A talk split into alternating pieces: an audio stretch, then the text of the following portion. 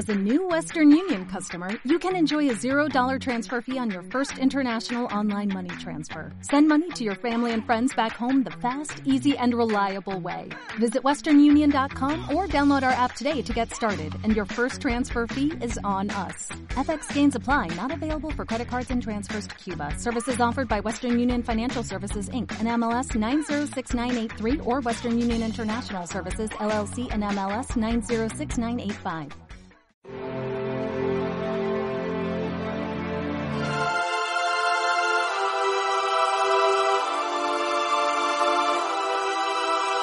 Aquel tiempo Jesús dejó a la gente y se fue a casa. Los discípulos se le acercaron a decirle, acláranos la parábola de la cizaña en el campo. Él les contestó, el que siembra la buena semilla es el Hijo del Hombre, el campo es el mundo. La buena semilla son los ciudadanos del reino, la cizaña son los partidarios del maligno. El enemigo que la siembra es el diablo. La cosecha es el fin del tiempo y los segadores los ángeles. Lo mismo que se arranca la cizaña y se quema, así será al fin del tiempo. El Hijo del Hombre enviará a sus ángeles y arrancarán de su reino a todos los corruptores y malvados y los arrojarán al horno encendido. Allí será el llanto y el rechinar de dientes. Entonces los justos brillarán como el sol en el reino de su Padre. El que tenga oídos, que oiga. Palabra del Señor. Lo primero que quiero destacar de este Evangelio es esa advertencia o esa enseñanza que hace el Señor, una enseñanza a modo de advertencia de que hay un juicio y de que en ese juicio habrá o premio o castigo. Como nunca se habla de esto, Conviene recordarlo de vez en cuando. No es que estamos todo el tiempo hablando de esto, bueno, ni que es lo más importante por lo cual tenemos que movernos, el principal motivo que tiene que mover nuestra actuación, no es verdad. Nuestro principal motivo de actuación debe de ser el amor a Dios, el agradecimiento a Dios, el amor a un Dios que nos ha amado primero, que nos ha salvado, que ha pagado con su sangre nuestra redención. Pero también, y esto es una enseñanza de Cristo, que no podemos ni debemos olvidar y que algunos equivocadamente, eh, pensando en un concepto de misericordia que no es el de Jesús, ¿verdad? Bueno, pues que algunos omiten porque es de mal gusto hablar del infierno, pero existe. Es una constante en la predicación de Cristo. Hay vida eterna, hay juicio, hay premio y hay castigo. Y allá tú, si sabiéndolo no estás preparado para cuando llegue ese momento. Pero no es este, por supuesto, el principal mensaje en este Evangelio de hoy, aunque, repito, es un mensaje recurrente al que el Señor nos llama una y otra vez a lo largo de toda su predicación. Yo creo que el principal mensaje es la paciencia de Dios, la paciencia de Dios. Los apóstoles eh, los, los evangelizadores representados por aquellos criados que trabajaban a las órdenes del dueño del campo, querían enseguida arrancar el trigo con la cizaña.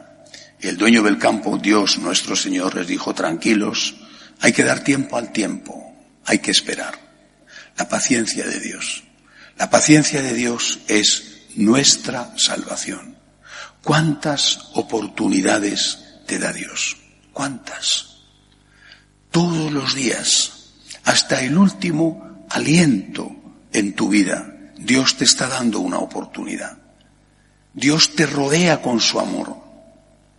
Dios te llena de cariño, de ternura, de detalles, para que tu corazón de piedra se convierta en un corazón de carne y para que empiece a amar a ese Dios que tanto nos ama.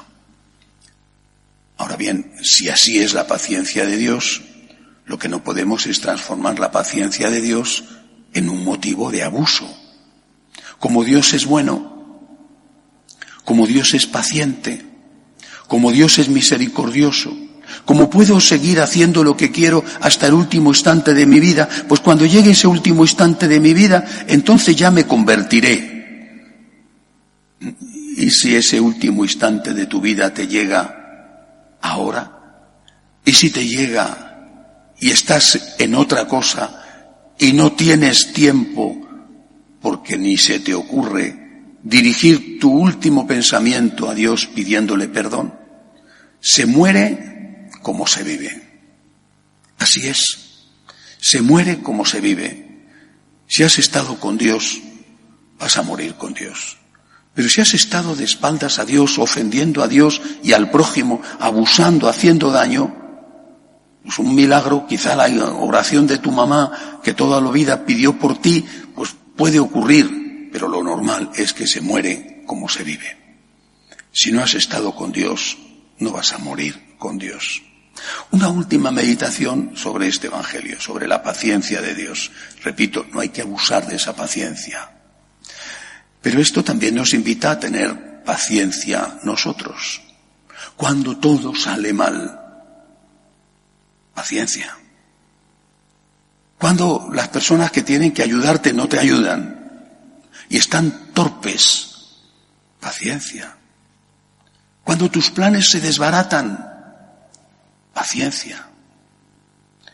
Cuando no suceden las cosas como te gustaría que sucedieran, y ahora hay muchos motivos, ¿verdad?, para eso, problemas de trabajo, de siempre o ligados a la epidemia o, problemas de salud o, problemas de convivencia que se han acentuado debido a que hay que pasar más tiempo juntos y a veces en espacios reducidos. Paciencia. Si la paciencia de Dios es nuestra salvación, imitar a Dios siendo paciente es también nuestra salvación. Pidámosle al Señor, pidámosle que nos ayude a no abusar de su paciencia y a que nos dé a cada uno de nosotros mucha paciencia. Es una virtud. Es una virtud que hay que practicar. Es una virtud que además nos da mucha paz. Porque cuando tienes ganas de decir cuatro cosas y quizá tengas hasta motivos, en ese momento acuérdate de la paciencia que Dios tiene contigo. Que así sea.